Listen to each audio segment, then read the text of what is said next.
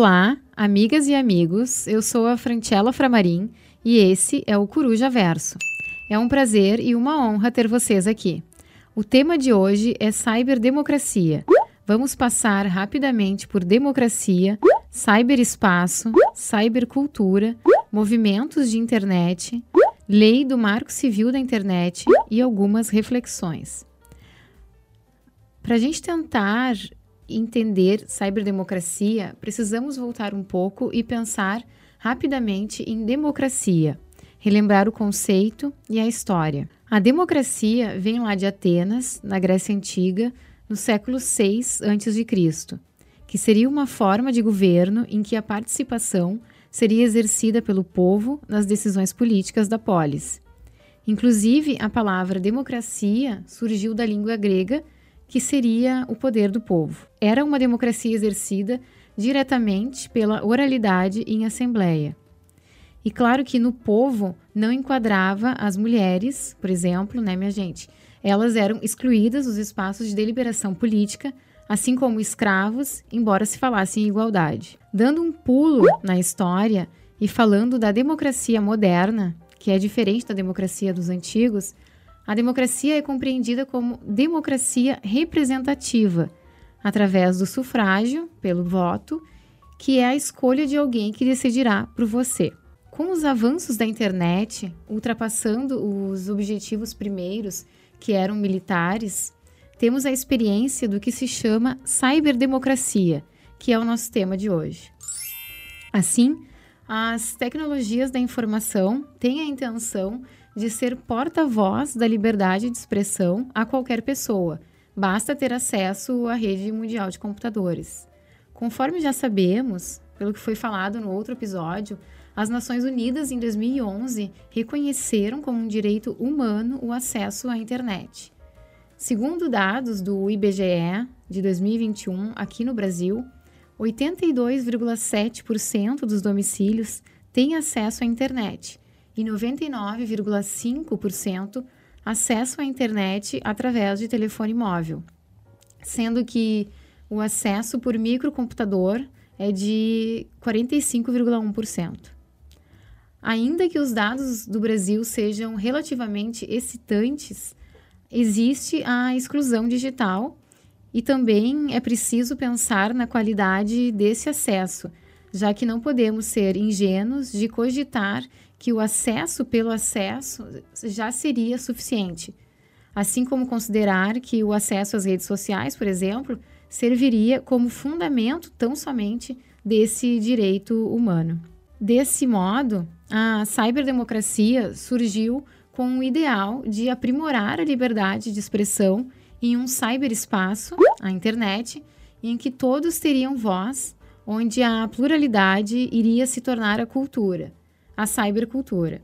E essa pluralidade ou diversidade de diferentes culturas no mundo, por meio do ativismo, mas não necessariamente, ou melhor, o cyberativismo, teria o condão de florescer mobilizações políticas, sociais e culturais, o que ensejaria desenvolvimentos em prol da igualdade de gênero, em prol ou contra a desigualdade econômica e social, contra o racismo e por, aí vai.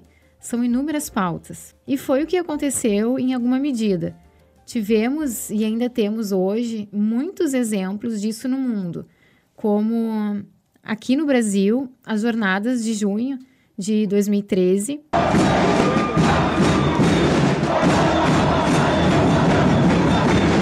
A mobilização de mulheres.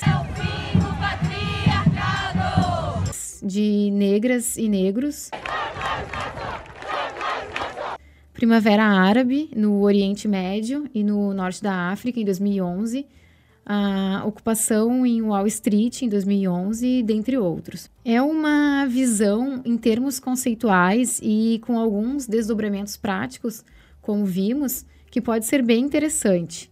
Uma das vozes dessa linha mais otimista, vamos dizer assim, é o filósofo Pierre Levy, que fala que o uso das redes formaria uma inteligência coletiva.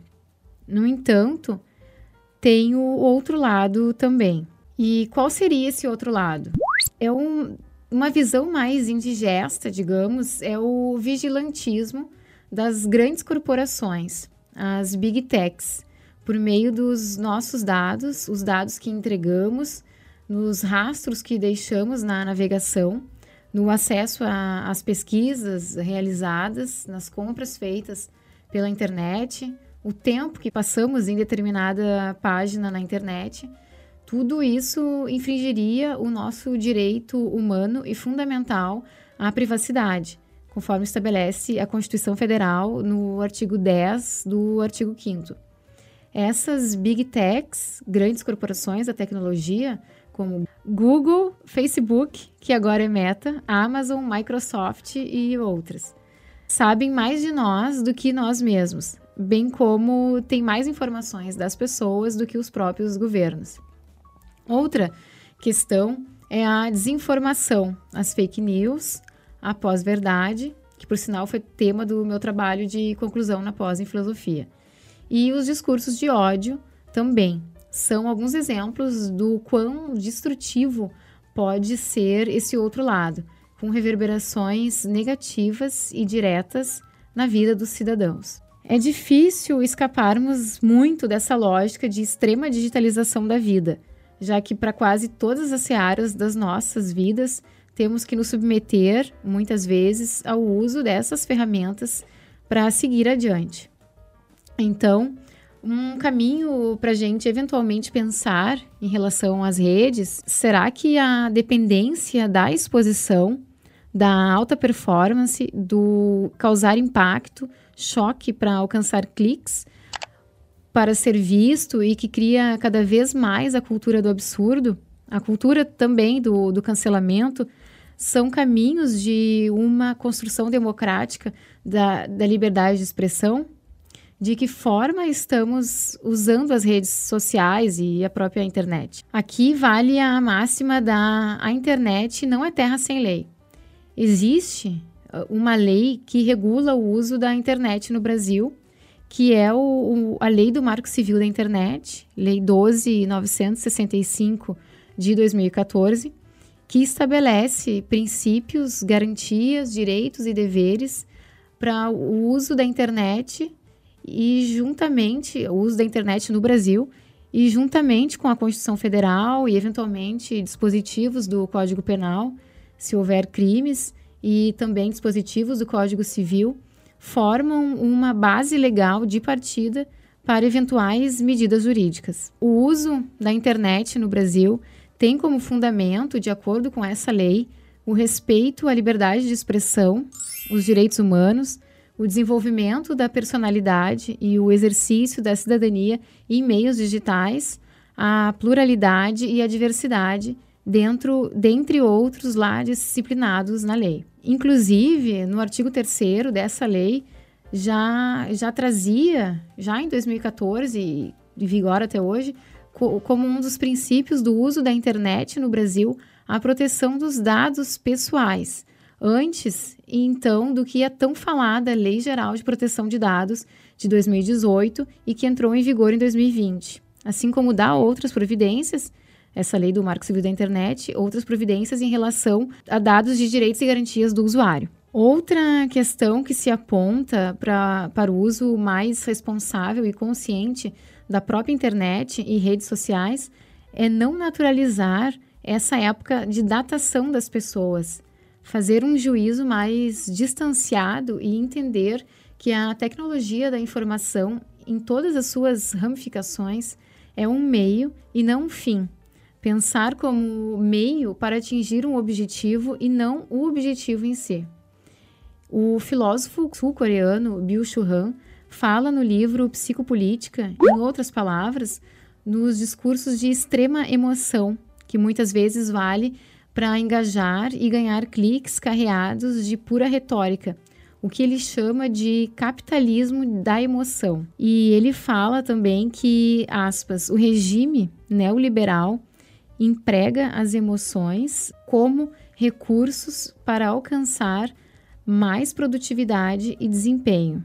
Aspas. E a gente pode pensar que eles criam a lógica e quem opera somos nós. O capitalismo da, da emoção se deleita com o livre expressar-se e cria um verdadeiro nó para nós usuários, enquanto uma técnica neoliberal bem construída. Diante disso, a gente pode pensar que a alta emotividade, seguindo essa linha de raciocínio do Bill Churran, enquanto uma liberdade de expressão e que, portanto, pela própria carga emocional que flui mais rápido, corroborando com o tempo das redes, duelando em contrapartida com a produção de um pensamento mais racional que demanda mais tempo, que demanda uma construção mais elaborada e que logo não obedece a esse tempo de livre fluição. Podemos até pensar que estamos vivendo em uma era da, da emoção, da emotividade.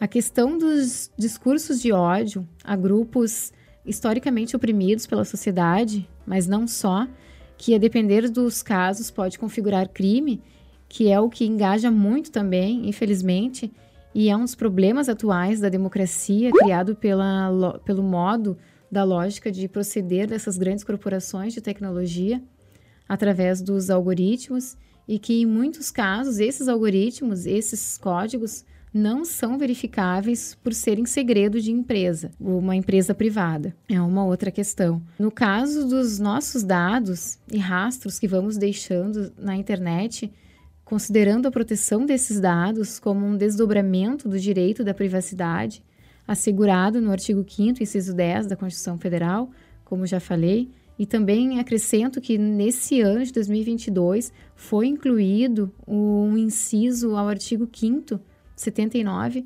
considerando o direito à proteção de dados como um direito fundamental de todos. Dessa forma, é preciso entender o novo contexto atual, no caso de empresas que coletam e tratam dados pessoais, se informar e se adequar da melhor forma. Que isso é um outro assunto, e no caso também das pessoas e usuários, também se informar para eventualmente poder cobrar. A gente pode fazer também um paralelo com Foucault sobre o poder disciplinar com o controle dos corpos em uma sociedade disciplinar em que o indivíduo estaria submetido a instituições como família, escola, instituição religiosa, hospital, presídio, instituição psiquiátrica. Já o filósofo Bill Churran fala em poder inteligente através dessas gigantes da tecnologia e que faria de maneira manipulada, dissimulada, um controle psíquico das pessoas através das tecnologias da informação, passando então de uma sociedade disciplinar a uma sociedade do controle. Já nos encaminhando para o fim, ainda que a internet tenha dado voz para muitos indivíduos que antes não tinham oportunidade de se livre expressar, a lógica neoliberal, através da, dos gigantes da tecnologia, está alterando essa racionalidade e criando cada vez mais funcionalidades como uma pretensa ideia de liberdade e inovação. E com isso, captar mais dados, tolher a nossa privacidade e controlar mais do que nossos corpos, a nossa psique. Para viver ou sobreviver na sociedade da informação, a tentativa do uso da internet consciente e responsável pelos usuários, juntamente com mais informação de qualidade, pode ser o antídoto. Ficamos por aqui. Até o próximo episódio, quando falaremos sobre desinformação. Até mais, pessoal!